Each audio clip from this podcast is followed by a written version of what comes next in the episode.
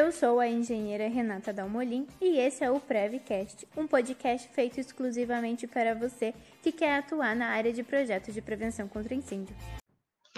Hoje nós vamos falar sobre as classes de incêndio, para vocês entenderem melhor como que nós devemos dimensionar os extintores. Então, nós temos várias classes de incêndio, né?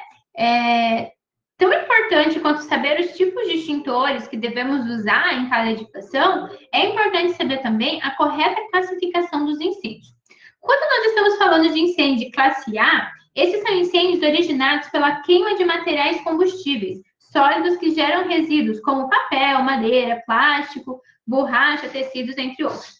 Quando estou falando dos incêndios de classe B, esses são causados pela combustão de líquidos ou gases inflamáveis, combustíveis, graxas e plásticos que queimam apenas na superfície, não deixando resíduo.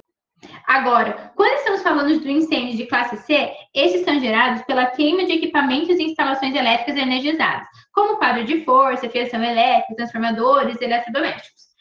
Quando a gente vem para o incêndio de classe D, esse tem o fogo causado por metais combustíveis, como magnésio, titânio, potássio, lítio, sódio zircônio.